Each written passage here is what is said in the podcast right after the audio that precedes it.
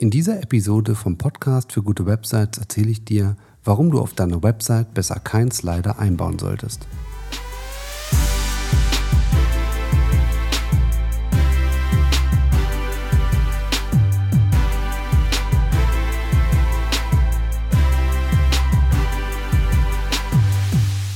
Einen schönen guten Morgen, Mittag, Abend, wann auch immer du diese Episode vom Podcast für gute Websites hörst. Ich heiße dich herzlich willkommen.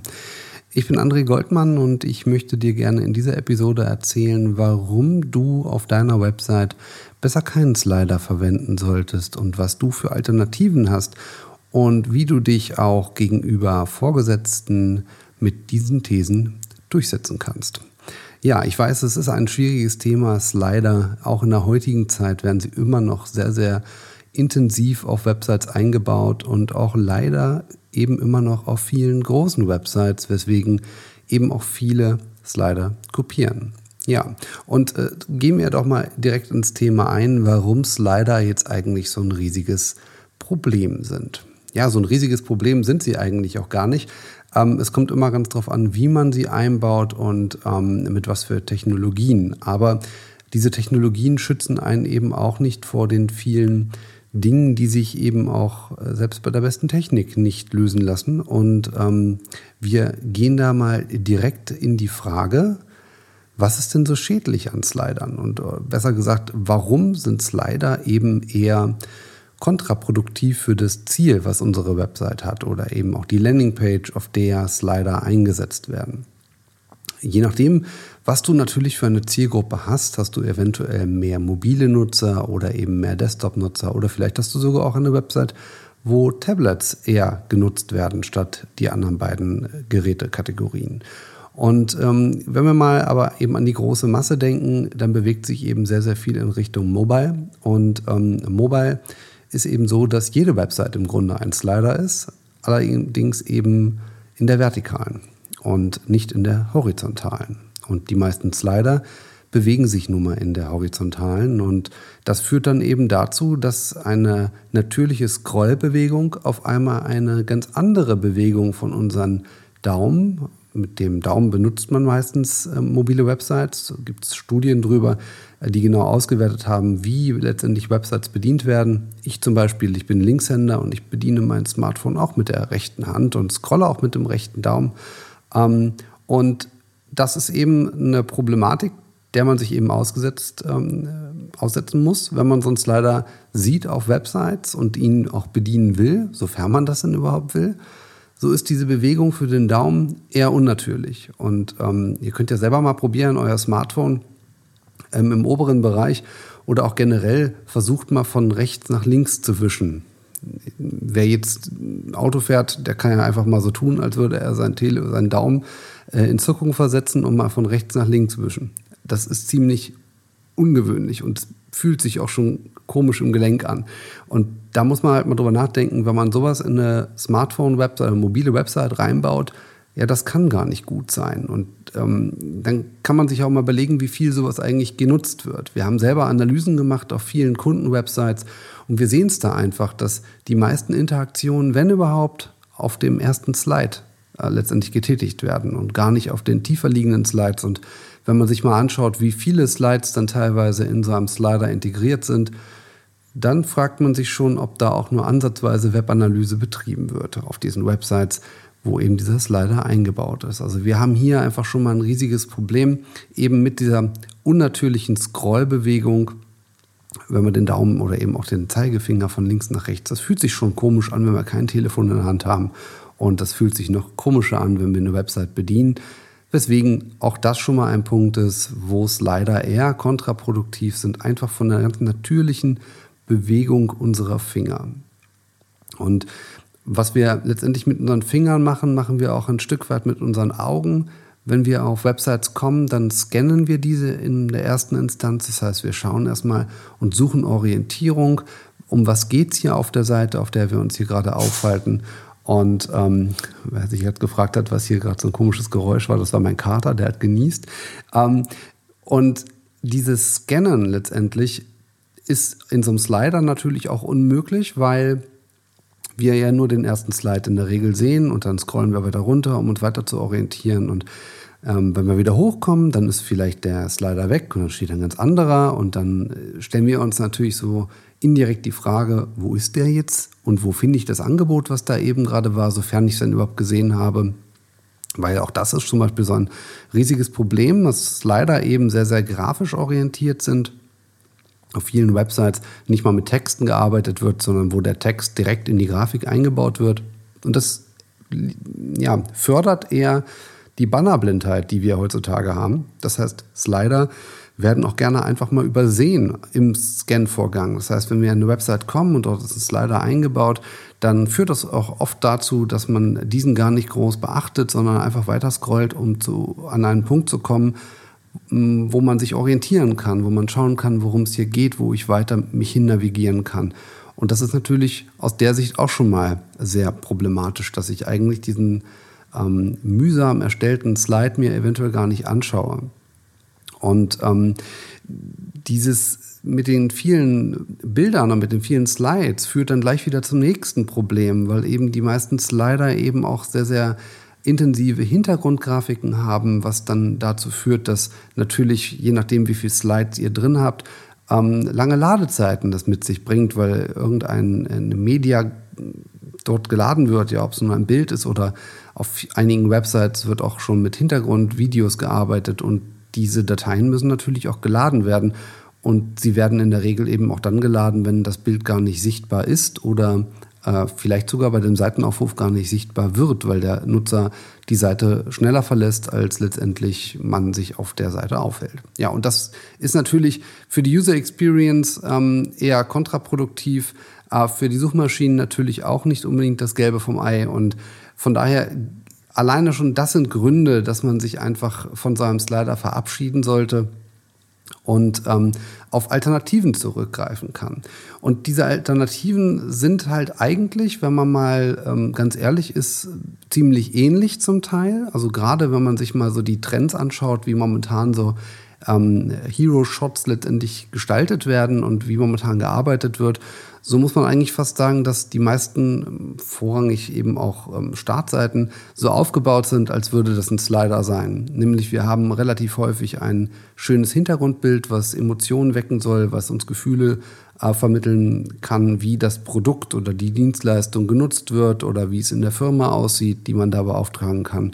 Dann wird mit einer großen Überschrift gearbeitet, dann gibt es eine Call to Action und dann ist da vielleicht noch ein schickes Icon oder eine Grafik mit drauf oder vielleicht sogar ein Video, wo sich der Geschäftsführer oder ähm, eben jemand, der das Produkt vorstellen kann, ähm, oder die Geschäftsführerin natürlich, ähm, darstellt und, und einfach was Nettes erzählt. Und das ist natürlich oder kann natürlich viel, viel effektiver sein als so ein Slide, den man sich mit einer hohen Wahrscheinlichkeit gar nicht wirklich vollständig anschaut, weil ihr müsst mal belegen, selbst wenn ihr vier Slides habt und jeder Slide, selbst wenn ich schnell wäre, bräuchte ich vielleicht um die drei Sekunden, bis ich dann wirklich alles gecheckt habe, was da steht. Wenn da ein bisschen Copytext auch noch steht, dann bräuchte ich vielleicht sogar noch deutlich länger.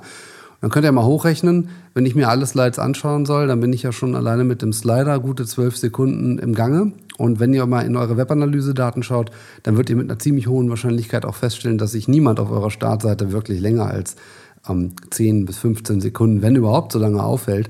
Und ähm, dementsprechend ja, könnt ihr ja rela relativ einfach selber auch schon die Schlüsse daraus ziehen, ob sich wirklich jemand schon auf Basis der Zeit mit eurem Slider auseinandersetzt. Ich würde empfehlen, wenn ihr so einen Slider integriert habt, dass ihr dann auch so das Event-Tracking mit integriert. Das kann man zum Beispiel auf den Pfeilen, die ihr links und rechts, sofern ihr welche habt, ähm, einbauen oder in den Dots unter dem Slider. Ihr kennt das vielleicht, dass man da so, so, so eine Punkte hat und dann kann man sich durchklicken. Auch da denkt mal einfach selber drüber nach. Ähm, ich habe jetzt keine riesigen Daumen, aber selbst für mich wäre es ziemlich schwierig, so einen kleinen Punkt zu treffen auf dem Smartphone. Ich glaube, selbst meine Tochter könnte den nicht mal genau treffen. Ähm, und das ist natürlich dann zumindest mal ein ganz interessanter Ansatz, wenn man so einen Hero-Shot einbaut mit einer großen Überschrift und einer Call to Action. Ähm, und das ist zumindest mal eine Alternative, die ihr habt. Eine andere Alternative habe ich bereits vor einiger Zeit in einer anderen Episode hier vorgestellt, den Impuls mal die Hauptnavigation durch eine Suchmaske zu ersetzen. Und genau an dieser Stelle könnte natürlich auch diese Suchmaske integriert werden. Ähm, mein Tipp da ist, schaut euch mal die Shownotes an von der Episode. Ähm, dort erwähne ich auch die Technikerkrankenkasse. Das ist natürlich mal eine Frage, wann du jetzt diese Episode hörst und wann du dir die andere anhörst. Dann gibt es eventuell diese Suchmaske gar nicht mehr auf der Technikerkrankenkasse. Ähm, für all die, die jetzt auch nicht draufgehen wollen und die vielleicht unterwegs sind, will ich mal ganz kurz erklären, was da passiert. Und zwar haben die ihre Hauptnavigation deutlich zurückgefahren. Die besteht aus, glaube ich, zwei Menüpunkten und ihrem Logo. Ähm, die Menüpunkte sind zwar auch ein Hover-Menü, das heißt, darunter sind noch ein paar Unterpunkte, aber ähm, im Großen und Ganzen äh, ist sie ziemlich zurückgenommen in der optischen Hierarchie schon. Und ähm, ich habe lediglich als ähm, User die Möglichkeit, eine Suche zu tätigen. Das ist aus zweierlei Gründen ganz attraktiv, nämlich zum einen, dass ich als Suchender gerade bei umfangreichen Angeboten wie jetzt bei einer Krankenkasse, ihr müsst euch mal vorstellen, theoretisch hat ja jedes Krankenbild zig Suchvarianten, wonach man suchen könnte, ob die Krankenkasse das abbildet ähm, oder auch nach anderen Problemstellungen. Ja, dann sucht man vielleicht nach einer Telefonnummer und dem jeweiligen Ort, wo eben die Niederlassung ist. Also da gibt es bei einer Krankenkasse gibt's wirklich Unmengen an theoretischen Suchen. Ähm, und je nachdem, was ihr für eine Website natürlich betreibt, ähm, gibt es die vielleicht bei euch auch. Und selbst wenn es die bei euch nicht gibt, dann kann man eine ganze Menge aus den Nutzern lernen, die eine Suche letztendlich tätigen. Weil je mehr ich natürlich über die Suchenden weiß oder beziehungsweise über meine User, ähm, je besser kann ich die Inhalte aufbereiten, je besser kann ich die Navigation auch aufpimpen. Wenn ich jetzt weiß, dass ziemlich viele Leute gerade auf meiner Website, nehmen wir nochmal das Beispiel von der Krankenkasse äh, im Bereich Zähne suchen, dann kann ich natürlich überlegen, ob ich, oder generell, wenn mir schon alleine auffällt, dass viele Leute nach ähm, Krankheitsbildern suchen auf meiner Website, wenn ich jetzt eine Krankenkasse bin oder wenn du bei einer Krankenkasse arbeitest als Online-Marketing verantwortlich oder als äh, Webdev, ähm, dann kann man natürlich überlegen, ob man Krankenbilder direkt oben in die Hauptnavigation mit integriert. Wie gesagt, das ist jetzt nur ein Beispiel, da muss man einfach mal tiefer drüber nachdenken, was da bei dir Sinn macht. Da bist jetzt du gefragt oder du meldest dich bei mir und dann helfe ich dir dabei. Ähm, aber da ist so eine Suchmaske auf jeden Fall eine ganz gute Alternative ähm, statt eines Sliders an der Stelle. Eine weitere Möglichkeit, die du hast, ist, dass du ähm, die unterschiedlichen Kernbereiche deines Angebots dort direkt integrierst. Ähm, Zalando macht das ziemlich gut und auch einige Wettbewerber, die sich ähnlich wie Zalando bei irgendjemandem orientiert haben, wie ja, irgendjemand wird das als erstes gemacht haben und dann schaut man natürlich, was der Markt so macht. Und das Problem ist immer, ähm, dass ich bei solchen Dingen ungern von Kopieren spreche, weil wenn ich so eine Auswahlmöglichkeiten bei meinen Wettbewerbern sehe und die User sehen das ja auch, dann haben sie, wenn sie bei mir sind, eine gewisse Erwartungshaltung. Und wenn ich die nicht ähm, schaffe und eventuell nicht die Einstiegsmöglichkeiten anbiete, die der User aber erwartet, dann kann das durchaus dazu führen, dass der User sagt, na dann gehe ich lieber zu dem anderen, äh, da kann ich mich besser orientieren, da ist mir der Preis vielleicht auch egal. Wie gesagt, das sind immer nur Hypothesen, aber ähm, von Hypothesen äh, lernt man und nur durch Hypothesen kann man optimieren. Was macht Zalando, um das mal ganz konkret zu sagen? Die haben auf ihrer Startseite, das fragen die meiner Meinung nach einmalig ab, sofern man Cookies ähm, gestattet und auch nicht löscht. Und zwar geht es darum, dass die einen fragen, ob man eine Frau ist, ob man ein, ähm, für ein Kind einkaufen möchte oder ob man ein Mann ist und oder Hosen kaufen möchte. Oder auch Pullover, was auch immer. Äh, jede, jedenfalls machen die diesen Einstieg ähm, äh, Frau, Mann, Kind ich glaube sogar von der Reihenfolge her, dass sie eher sagen Frau, Kind, Mann. Jedenfalls ist es mobil so, dass tatsächlich, wenn man sich das mal anschaut, auch wie der Daumen die Website bedienen kann. Da gibt es ganz interessante Auswertungen zu, ähm, dass man ähm, alles, was im mittleren Smartphone-Bereich ist, ganz gut ähm, treffen kann und alles, was im linken Bereich ist, eben auch und das, was im rechten Bereich ist, eben weniger gut. Wie gesagt, immer davon ausgehen, dass man eben eher, diese Studien belegen das eben auch, dass die Menschen eben vorrangig mit der rechten Hand ihr Smartphone bedienen. Und dann könnt ihr euch ja selber mal, wenn ihr das mal so nachspielt, dann seht ihr das schon. Man kann mit dem Daumen einfach die linke Seite eines Smartphones deutlich besser bedienen als mit der rechten Seite. Und wenn man sich dann Zalando anschaut, dann haben die es nämlich genauso gemacht. Ob sie daran gedacht haben, das weiß ich natürlich nicht, aber ich unterstelle es ihnen jetzt einfach mal, äh, dass sie daran gedacht haben, nämlich oben die Haupt-Call to Action, in dem Fall eben die Damenwelt. Und links, weil die Damenwelt eben bei uns im Haus jedenfalls, ist so, ähm, auch für die Kinder, die Kleidung kauft. Und ähm, die Herren, die kriegen es dann auch noch mal hin, dass sie ihren, ihren Daumen ein bisschen einschränken und ein bisschen anders bewegen. Ähm, probiert das einfach mal aus mit eurem Smartphone, nehmt es mal in die Hand und versucht mal mit rechts äh, auf den rechten Bereich eures Smartphones zu klicken oder zu touchen. Das ist wirklich etwas umständlich. Macht nicht wirklich Spaß. Ähm, was auch letztendlich für eure Website-Gestaltung, für eure eigene nicht ganz uninteressant ist, weil wenn ihr wirklich wichtige Bereiche habt und ihr habt einen nicht ganz unrelevanten mobilen Traffic-Anteil, dann denkt da einfach mal drüber nach, ob sich eure Website tatsächlich gut bedienen lässt, wenn ihr eben im rechten Bereich entsprechende Call to Actions habt, die wirklich für euch essentiell sind. Und wenn sie es sind, geht in die Webanalyse, tauscht es einfach mal aus, packt es nach links, ähm, sofern man das auf dem Smartphone sagen kann.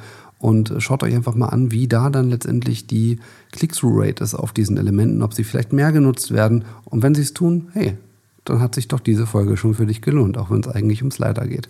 Ja, ähm, und das können wir vielleicht so mal festhalten, dass ihr diese drei Möglichkeiten habt. Ihr habt natürlich noch viel, viel mehr. Ähm, aber ich möchte euch diese drei einfach mal in die Hand geben, weil ich denke, dass man diese eben momentan am meisten sieht. Ähm, wenn man sich Websites anschaut, moderne Websites ähm, und auch wenn man sich die Websites anschaut, die vor ein paar Jahren gebaut worden sind, hat sich da eigentlich nicht so viel geändert, bis auf dass die eben meistens dann doch noch Slider einsetzen. Ähm, ich möchte einfach nur euch wachrütteln und euch ähm, dazu ermutigen, einfach einen Slider mal auszutauschen gegen eben so, eine, so einen Hero-Shot. Ähm, fangt leicht an mit einer Überschrift und mit einem Button äh, oder eben mit einer ganz klaren Call to Action, was man bei euch machen kann. Auch da vielleicht nochmal eine, eine, einen kleinen Tipp. Integriert nicht einfach nur eine, eine Überschrift, eine, vielleicht noch so, so einen kleinen Einleitungstext und einen Button, sondern bietet auch noch einen kleinen zweiten Link unter dem Button an. Ähm, aus einem ganz einfachen Grund. Ihr habt natürlich eine gewisse Vorstellung, was User bei euch auf der Website machen sollen. Aber ihr könnt ja nicht davon ausgehen, dass alle User wirklich auch nur das machen, was ihr von ihnen wollt.